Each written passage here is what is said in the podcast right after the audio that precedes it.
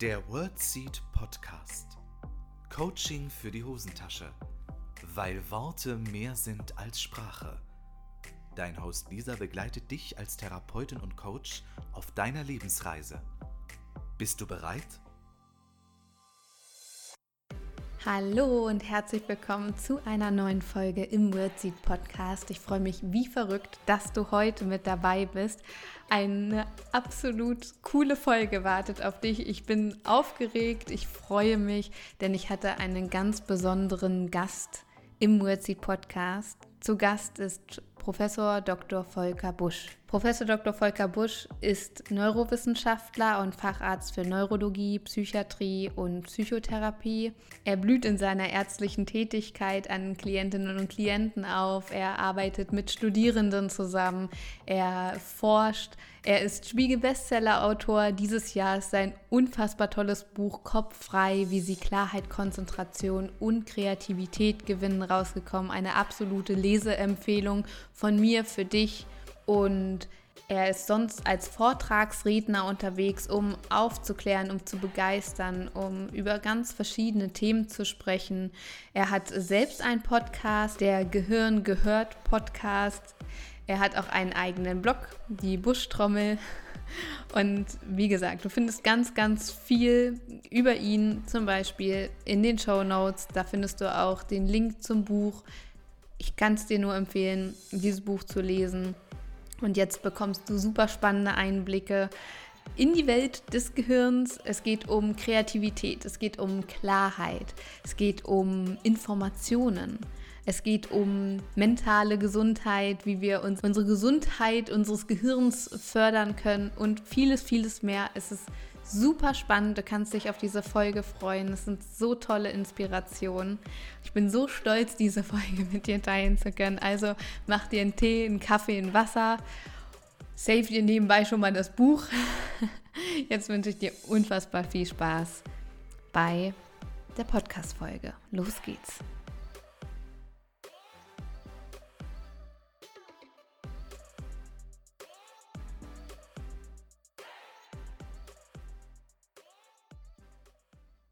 Liebe Freundinnen und Freunde der Wortmedizin und der gesunden Kommunikation, ich freue mich so sehr und habe hier gerade einen kleinen Fangirl-Moment. Vielleicht kennt ihr das, ähm, andere haben das vielleicht mit Boygroups oder Sängern. Ich habe das heute und das ist mein kleines Weihnachtsgeschenk schon, denn wir haben Besuch im Wordseed Podcast. Ich freue mich so sehr, dass er hier ist. Herzlich willkommen, Professor Dr. Volker Busch. Schön, dass Sie da sind. Ja, hallo, vielen Dank. Ich freue mich auch wenn Sie nicht gerade im Wordseed Podcast äh, mit mir sitzen und ein Interview aufnehmen? Womit verbringen Sie Ihre Zeit? ja, das sind tatsächlich die schönsten Momente, wenn wir solche Dinge tun und äh, natürlich auch die, die, das ist die geringste Zeit, ne, die ich mit solchen Dingen verbringen darf. Ähm, meinen Hauptteil der Zeit verbringe ich natürlich mit Patienten und mit meiner Forschung, das heißt also meiner Tätigkeit in der Klinik. Ich bin oberärztlich tätig und leite eine kleine, ganz bescheidene Arbeitsgruppe hier an der Uni Regensburg. Habe also Patientenkontakt und Kontakt mit Doktoranden im Labor, die forschen für mich, mache Lehre also universitäre Vorlesungen. Und die andere Hälfte meiner Woche verbringe ich auf der Bühne, halte Vorträge, Seminare und dann eben solche Kleinigkeiten, die mir ganz besonders am Herzen liegen, die ich besonders gerne mache, wie hier jetzt mit Ihnen heute den Podcast, ein bisschen Fernsehen, Radio, was noch so anfällt. Also die Hälfte habe ich Input und die andere Hälfte habe ich wieder den Output sozusagen. Sehr, sehr schön. Und ähm, Sie haben ja jetzt auch ein Buch veröffentlicht, Kopf ja. frei, mhm. ähm, wie sie Klarheit, Konzentration und Kreativität gewinnen. Was hat Sie zu diesem Buch inspiriert? Warum haben Sie dieses Buch geschrieben? Ja, das war tatsächlich ähm, so, dass ich im Rahmen meiner äh, Stress- und Schmerzambulanz immer mehr Patienten auch hatte, die mir darüber berichtet haben, dass sie in dem Alltag von heute teilweise sich überfrachtet fühlen ähm, mit den vielen Informationen um sie herum der Reizflut, dieser Lautstärke, die um, um sie herum ist und ähm, der, der Multitasking und diesem Zeitdruck, der Nervosität, die dadurch entsteht. Und ich fand das ganz spannend und mich hat dann die Frage umgetrieben, was machen diese ganzen Informationen und die, diese Welt, die immer voller wird mit Angeboten, Möglichkeiten, Optionen, Aufgaben und so weiter, was macht das mit uns? Was, was löst das im Gehirn aus? Und äh, habe mich dann damit zunehmend beschäftigt, auch die eine oder andere Fragestellung wissenschaftlich untersucht und dann irgendwann die Lust verspürt, das mal zusammenzuschreiben in einem lustigen, launigen Buch. Ne? Das sollte jetzt kein zähes Fachbuch werden, äh, sondern ein, ah, wenn, wenn, man so will, eine Art Ratgeber, der so die, diese Dinge aufnimmt und einfach zeigt, wie können wir mit diesen Dingen heute besser umgehen in, einem, in einer Welt voller digitalem Arbeitsstress? Was, was machen wir, um wieder zur Klarheit zu kommen, zur Konzentration, zur Kreativität? Und äh, mir war ganz wichtig, dort viele Geschichten zu erzählen, viele, viele Bilder zu nutzen, auch äh, humorvoll zu sein, auch über mich selbst mal zu lachen, weil ich glaube, es gibt niemanden, der da auch so viel Fehler gemacht hat wie ich selbst. Und das Buch, da sind wir total glücklich, der Verlag und ich, ist super gut angekommen. Wir sind jetzt ab nächste Woche auch wieder Spiegel Bestseller Platz 2. Also wir sind alle total überrascht von dem Erfolg und es scheint so ein Stück weit den, den Nerv der Zeit getroffen zu haben. Absolut, absolut. Und gerade, ähm, es geht ja auch viel um diese Reizüberflutung und Informationsüberflutung. Ja. Ähm, ich beschäftige mich ja nun auch viel äh, mit den Auswirkungen insbesondere von Kommunikation auf die Gesundheit. Was ähm, ist Ihrer Perspektive nach die Auswirkung von dieser Informationsflut auf unsere Gesundheit? Ja, wir müssen uns vorstellen, dass diese Informationen, also reizphysiologisch gesehen, zunächst einmal keine Belastung darstellen. Ne? Das sind ja Signale, die unsere Sinnesorgane, also sagen wir mal Augen und Ohren aufnehmen, in elektrische Impulse übersetzen und in höhere Strukturen des Gehirns weiterleiten. Dieser Prozess ist harmlos und ist nicht wirklich gefährlich oder löst auch gesundheitlich keine Beeinträchtigung aus. Der Punkt ist aber, dass diese Informationen ja immer Botschaften mit überbringen. Sie richten sich ja häufig an uns mit irgendwelchen Appellen. Und diese Appelle lauten, tu das, erledige das, mach das, verpasse auf keinen Fall das und äh, schaue unbedingt dort vorbei und so weiter und so weiter. Und diese Botschaften, die lösen in der Tat etwas aus in uns. Es kann in der jetzigen Zeit der Corona-Pandemie durchaus dazu kommen, dass man, wenn man den ganzen Abend bestimmte Fernsehsender schaut, es einem richtig schlecht geht, ja, weil man ja aufgeladen wird mit Horrorszenarien, wie schrecklich unsere Welt ist und was sich alles äh, Schlimmes entwickeln wird. Und dann löst das bei uns natürlich Kopfkino aus und schlechte Stimmung und Unruhe und möglicherweise Schlafstörungen. Also das wäre ein Beispiel dafür, dass Informationen gesundheitliche Beeinträchtigungen zur Folge haben, aber eben nicht wegen ihrer Reizphysiologie an sich, sondern wegen den Botschaften, die sie übermitteln. Ein anderes Beispiel könnte sein, dass, dass jemand ähm, durch vielleicht ein, ein, junger Mensch, der noch nach seinem Platz im Leben sucht und ein Problem mit, mit seinem Selbstwert hat, das ist völlig normal in der Jugend, dass man erst schauen muss, wo stehe ich, was kann ich, was sind meine Stärken, Schwächen, durch zu viel Aufenthalt in sozialen Netzwerken sich schlecht fühlt, mhm. weil er immer mehr Menschen sieht, die ihm etwas vorleben, was er nicht hat und die ihm zeigen, was alles möglich ist und ihn so ein bisschen zurücklassen und ihm das Gefühl geben, man sei ein Loser. Und das ist total schlimm und schrecklich und meist ja auch nicht gerechtfertigt, weil jeder Mensch hat ja was Wundervolles und großartige Eigenschaften. Aber wenn wir uns ständig mit anderen vergleichen, die mehr haben, die sprichwörtliche Vergleicheritis, dann führt das oft dazu, dass wir uns schlecht fühlen. Auch das wäre also ein Beispiel dafür, dass Informationen, von denen wir zu viele haben, uns möglicherweise depressiv stimmen und gesundheitliche Beeinträchtigungen zur Folge haben. Und das ist etwas, was mir ganz besonders am Herzen liegt, darauf äh, anzuspielen oder das klarzumachen, dass Informationen mehr sind als nur nackte Informationen, sie, sie lösen etwas in uns aus.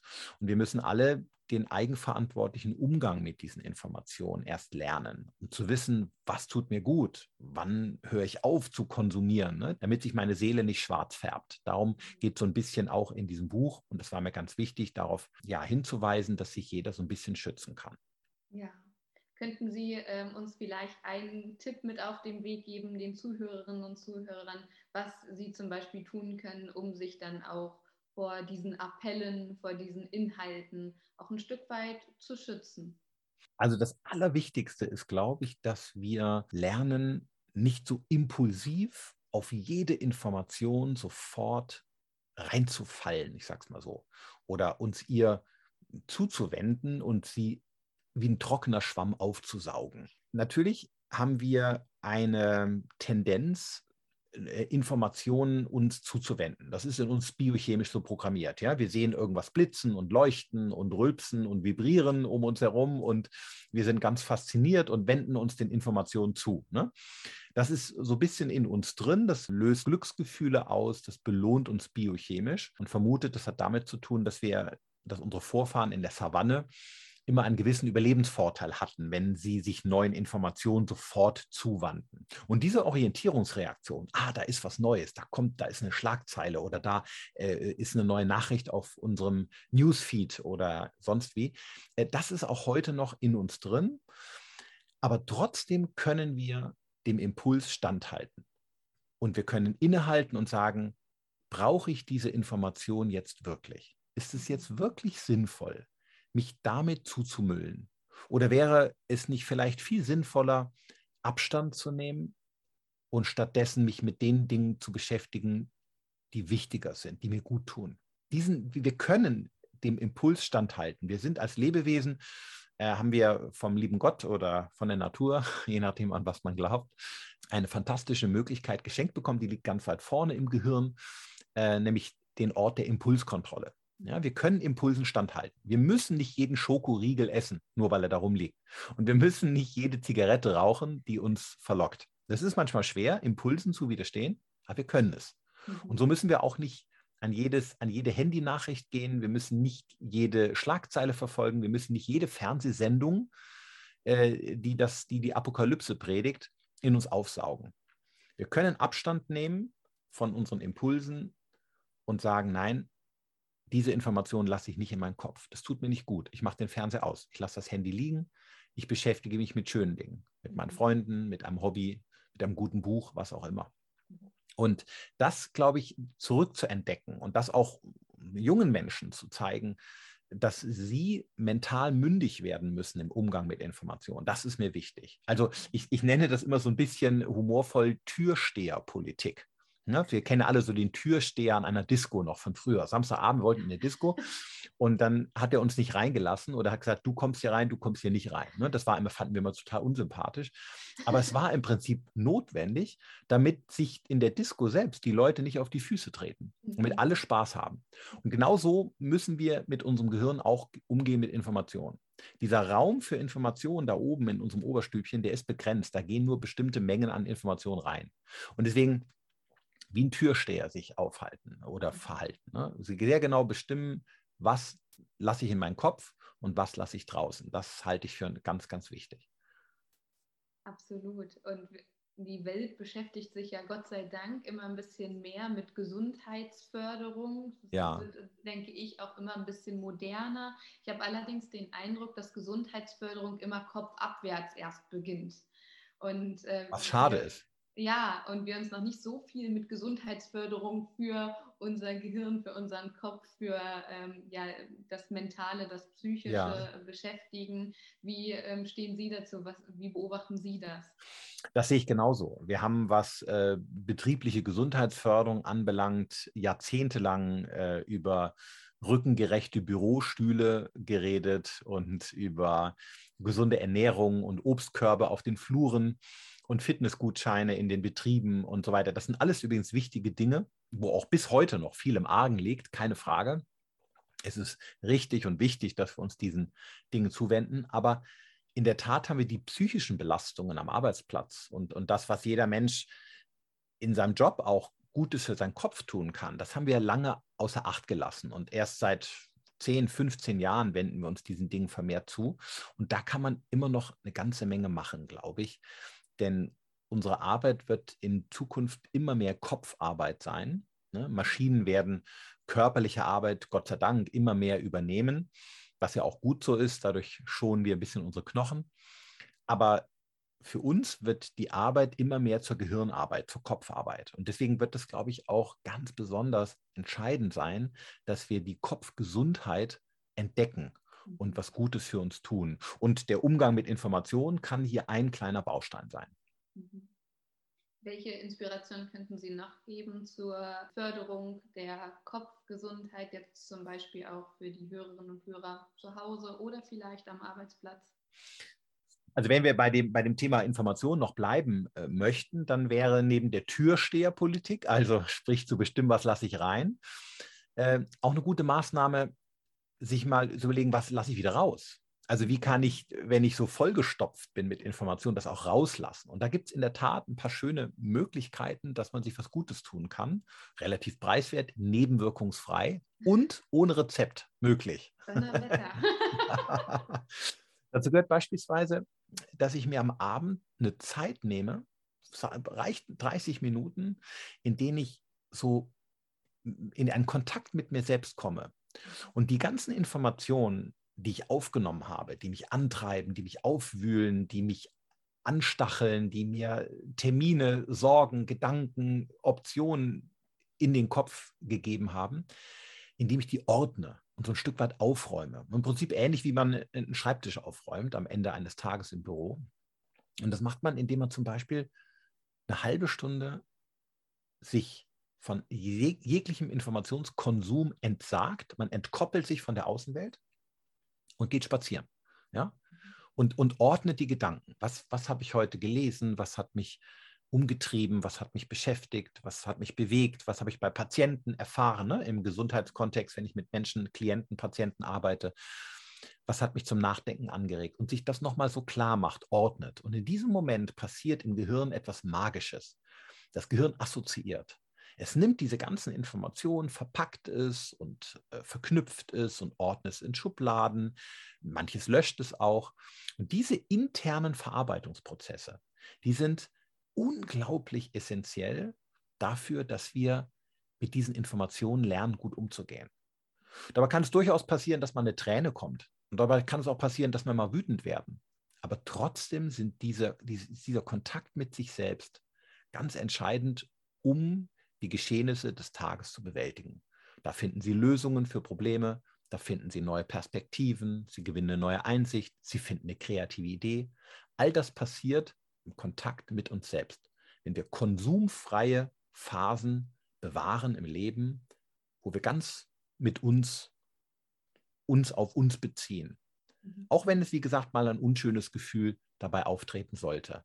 Aber das ist ganz wichtig. Und dann zeigen Studien, dass wir dann ruhiger schlafen, weil wir es rausgelassen haben. Ja? Wir haben ein Ventil gefunden für die Information. Wenn jetzt einer unserer Zuhörer äh, oder Zuhörerinnen nicht zu den Menschen gehört, die gerne äh, vor sich hin quatschen, dann kann man das auch aufschreiben. Das hat den gleichen Effekt. Aber es ist wichtig, dass wir die Information rauslassen, wie so ein Ventil. Ja?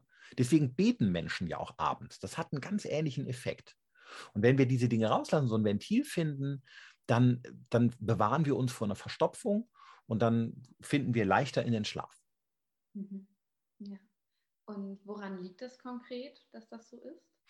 Man vermutet, das hat damit zu tun, wenn unser Gehirn die Dinge mal ausgesprochen hat oder niedergeschrieben hat, dann kreisen sie nicht mehr als unfertige Schleifen im Kopf.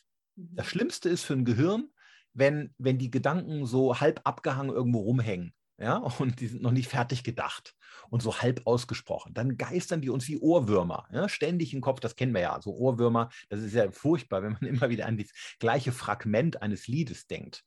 Und da hat eine Studie mal gezeigt, das Beste gegen einen Ohrwurm ist, dass man das Lied einmal komplett zu Ende durchsingt.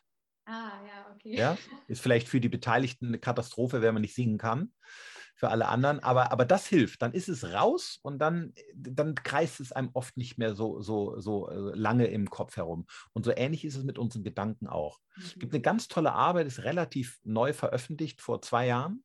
Die hat gezeigt, dass Menschen, die nur zehn Minuten am Ende eines Tages, bevor sie schlafen gehen, aufschreiben, was sie heute erlebt haben und was sie am nächsten Tag tun mit, mit, diesen, äh, mit diesen gewonnenen Eindrücken. Mhm. So, die, die Gedanken auf diese Weise ordnen und sortieren.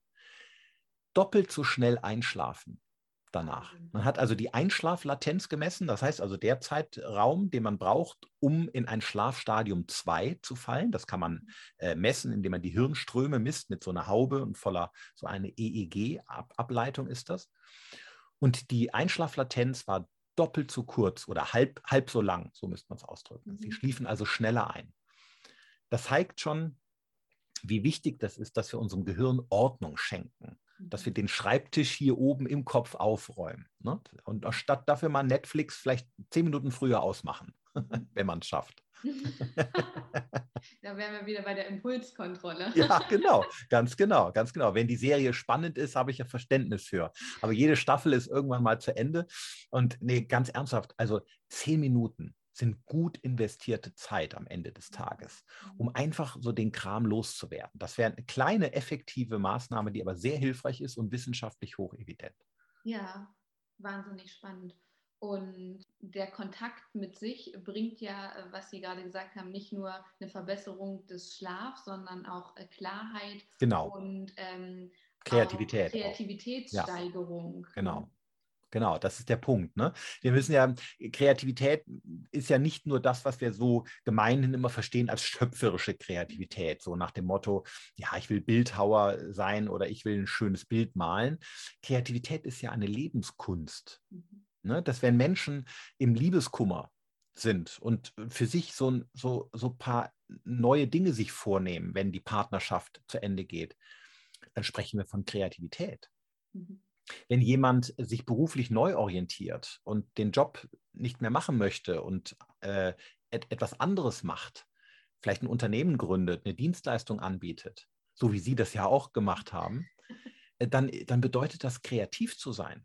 Ne? Also Kreativität zeigt sich nicht nur in, in Aquarellmalung, mhm. sondern Kreativität zeigt sich in einer Gestaltung des eigenen Lebens. Und wer kreativ ist, ist meist erfolgreicher im Leben. Das ist viel wichtiger, als sehr intelligent zu sein im Leben. Ja. Äh, Kreativität ist unglaublich entscheidend und für den Erfolg im Leben. Und um kreativ zu sein, brauchen wir Ruhemomente, brauchen wir Phasen, wo wir mal nicht Informationen aufnehmen von außen, sondern unser Gehirn sich mit diesem ganzen Kram beschäftigen kann. Und sei es nur, dass wir mal eine halbe Stunde im ICE sitzen, aus dem Fenster gucken oder wandern gehen in die Berge und dabei mal kein Hörbuch hören. Mhm. Und vielleicht einfach nur eben, wie ich es eben schon sagte, einmal am Abend mit dem Hund eine halbe Stunde in den Block gehen. Mhm. Das sind Dinge, da passiert zunächst mal nichts Spektakuläres. Von außen wirkt das wie eine banale Situation, aber das sind die konstruktivsten Momente im Gehirn. Mhm. Da fängt unser Gehirn an, richtig zu arbeiten. Und nicht immer kommt man auf eine super Idee, kann man nicht versprechen. Ne? Aber in vielen Fällen und wenn man auf gute Ideen kommt, dann in der Regel immer nur in solchen Momenten. Und äh, weil wir immer mehr Informationen um uns herum haben, der Informationskonsum steigt ja jedes Jahr um zweieinhalb Prozent gehen solche Momente immer mehr verloren. Menschen, das sehe ich in meiner Ambulanz und das war auch ein Grund, das zu dem Buch geführt hat letztendlich, können es oft gar nicht mehr aushalten, mit sich alleine zu sein. Mhm. Ich habe sogar junge Menschen, die mir sagen, Herr Busch, ich brauche ständig ein, ein, ein Dauer, äh, ein, ein, eine Dauerunterhaltung um mich herum. Ich brauche ständig jemanden, der mich ja, berieselt, der mich unterhält. Ich versuche das manchmal sogar abzuschalten. Ich fühle mich dann, ich fühle mich dann unwohl. Da fehlt was. Mir ist total langweilig und dann bin ich froh, wenn wieder der Fernseher läuft. Das ist doch schrecklich. Ja. Denn solche Momente sind ganz wichtig, damit wir erfolgreich mündig werden und diese Lebenskunst der Kreativität entwickeln. Mhm. Und deswegen sind solche Ruhemomente unverzichtbar und ich möchte dafür etwas werben. ja, sehr gut. Ich, meine, ich habe schon auch häufiger gehört in den Begegnungen mit Menschen, die besten Ideen kommen zum Beispiel beim Spaziergehen, beim monotonen genau. Arbeiten wie genau. Geschirrspüler ausräumen, duschen, ja, baden gehen. Ja. Genau. Gibt es eine Untersuchung an Nobelpreisträgern? Da, darüber habe ich, glaube ich, im Buch auch berichtet, in einem Kapitel, wenn ich mich recht erinnere. Ja. Ist ja jetzt schon dreiviertel Jahr her. ähm, dass man sie mal befragt hat, wo sie auf ihre geniale Idee gekommen wären, die dann letztendlich zu der Entdeckung oder der Erfindung führten.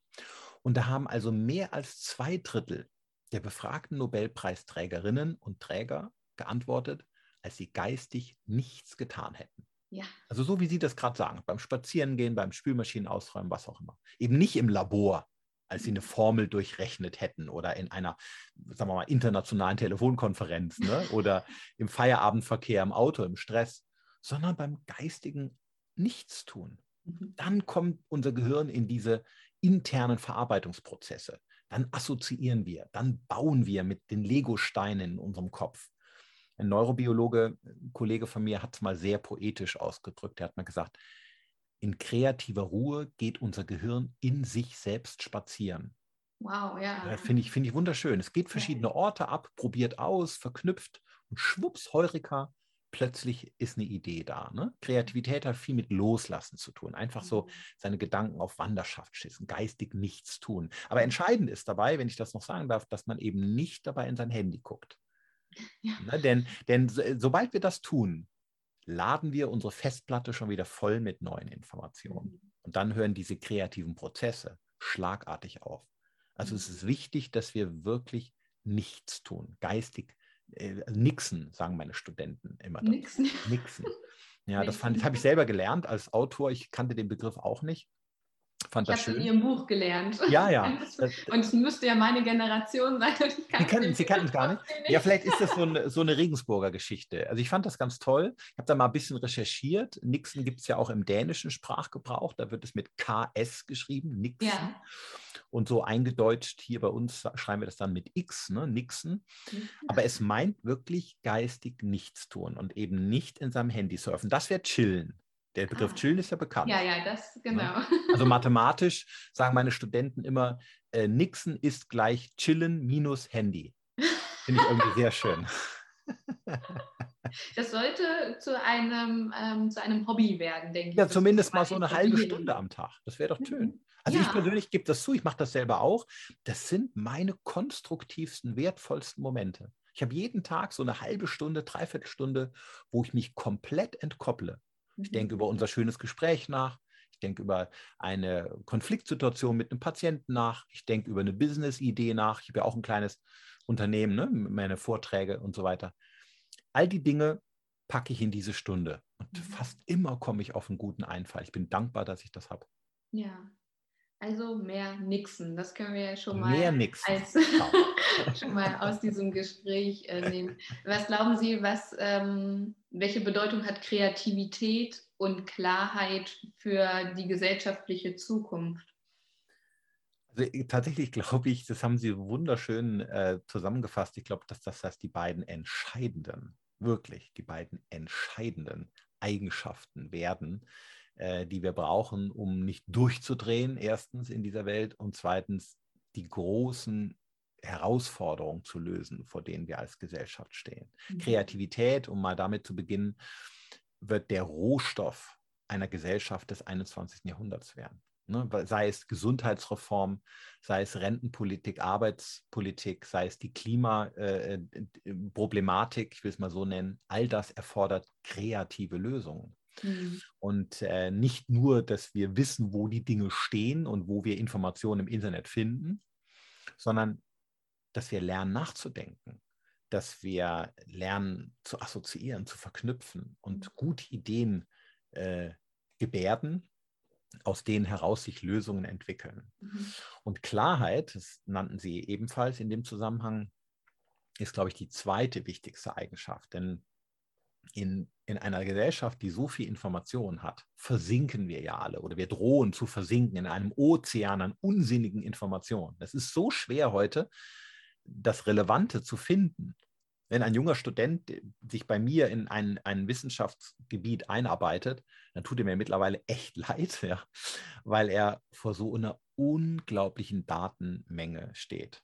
Ich glaube, das medizinische Wissen verdoppelt sich alle vier Jahre, wenn ich recht informiert bin. Das ist unfassbar. Und es ist in anderen Branchen wahrscheinlich genauso. Mhm. Und deswegen besteht ein ganz wichtiger äh, Weg zur Klarheit in der Filterung, ja, indem ich sehr sorgfältig selektiere, welche Informationen sind sinnvoll, welche sind schlecht gemacht, ähm, welche brauche ich überhaupt. Also Klarheit bedeutet Macht, hat mal ein berühmter Schriftsteller äh, Yuval Noah Harari in einem bemerkenswerten Buch äh, äh, geschrieben.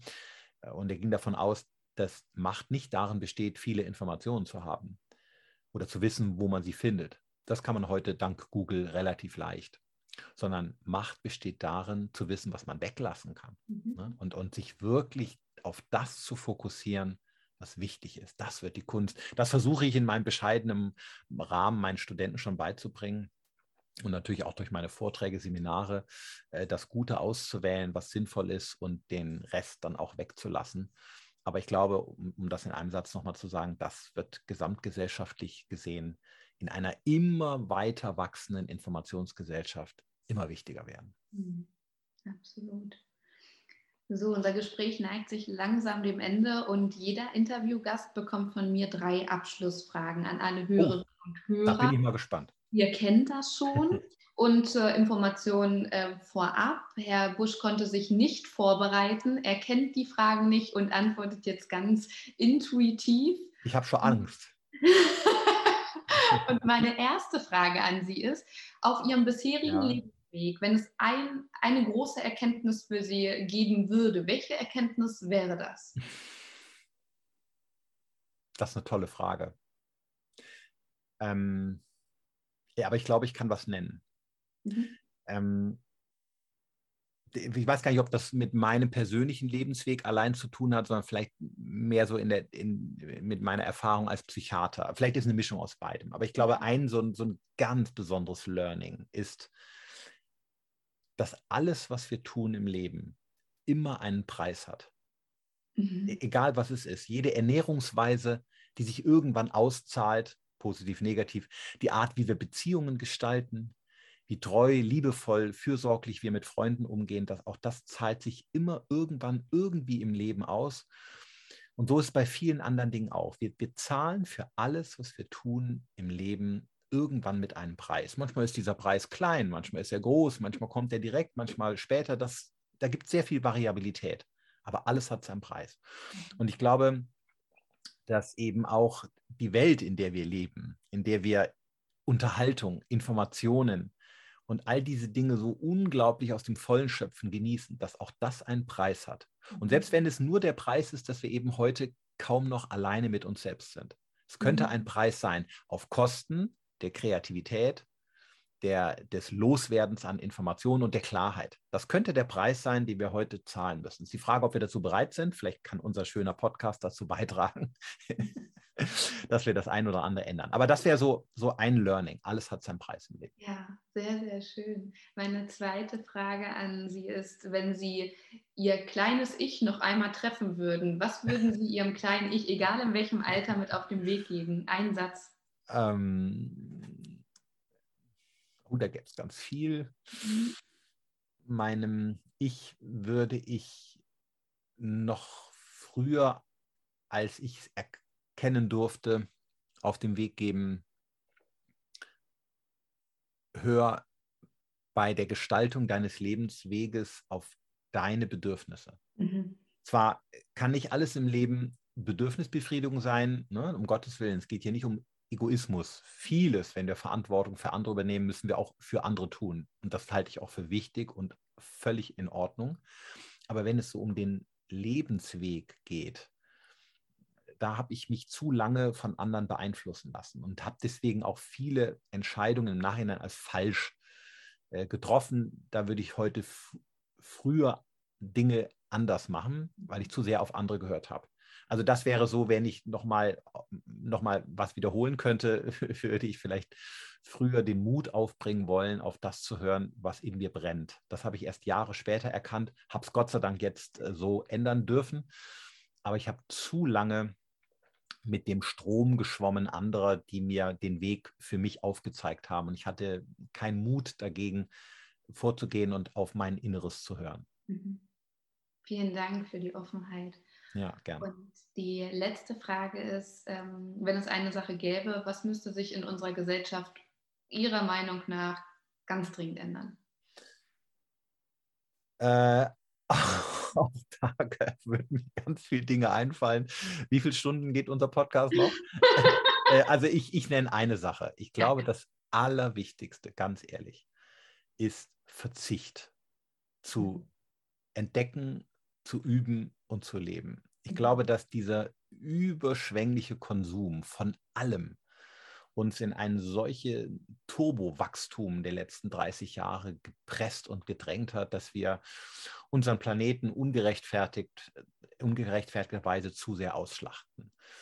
Und wir, wir müssen nicht zum Asketen werden, aber ich glaube, Verzicht zu üben und zu lernen, dass die Kuchenstücke kleiner werden müssen, wenn wir für alle sieben, acht Milliarden Menschen auf unserem schönen Erdball einen Platz äh, und ein Zuhause und etwas zu essen schaffen möchten, dann gehört, glaube ich, dazu, dass wir alle ein bisschen zurückstecken mhm. und mit weniger zufrieden sind und uns vielleicht auch von übertriebenen Luxusdingen trennen. Dieses Verzicht ist, passt noch nicht so ganz in unsere Gesellschaft. Wir sind ja erst am Anfang, aber ich glaube, Sie haben mich ja nach einem Begriff gefragt. Ich glaube, dass das eine Überschrift sein könnte, der wir uns alle so ein bisschen in Zukunft unterstellen werden müssen oder mhm. sollten. Absolut. Vielen, vielen Dank äh, Gerne. für Ihre Zeit, für die äh, drei tollen Antworten auf meine Abschlussfragen. Ja, äh, Gott sei Dank ist mir was, was eingefallen. Ich wusste tatsächlich gar nicht, dass wir das machen. Aber es ist schön, ich finde das ja, großartig. Das eine kleine Überraschung ja. zum Schluss. Ja, finde ich toll. Und, und nur so kriegen Sie auch ehrliche Antworten. Ja, ja ne, wenn, wenn die Leute, ja, finde ich auch ganz toll. Mhm. Ich danke Ihnen von Herzen für Ihre Zeit, für Ihr Wissen. Ich freue mich wirklich wahnsinnig. War mir eine Freude. Ich möchte das Kompliment zurückgeben. Ganz toll, dass Sie diese Initiative Ihren lieben Hörern schenken und ich freue mich, dass ich einen kleinen Beitrag dazu beigetragen habe. Bleiben Sie kopffrei, alle miteinander. vielen, vielen Dank. Und mit diesen Abschlussworten äh, schließe ich heute diese Podcast-Folge. Wie immer findet ihr als Hörerinnen und Hörer alle Informationen zu Professor Dr. Volker Busch in den Show Notes. Sprich, ihr findet das Buch, die Website und da könnt ihr nochmal ähm, fleißig lesen und ähm, wünsche euch ganz, ganz viel Freude dabei und wünsche euch einen ganz tollen Tag und freue mich, wenn wir uns in der nächsten Podcast-Folge wiederhören. Vielen Dank, Herr Busch. Wiederschauen. Alles Gute. Ciao. Das war der World Seed Podcast. Lisa freut sich schon auf die nächste Begegnung mit dir. Wenn dir der Podcast gefallen hat, hinterlass ihr doch eine Nachricht oder eine Bewertung. Text und Inhalt Lisa Holtmeier, Intro und Outro gesprochen Michael Helbing.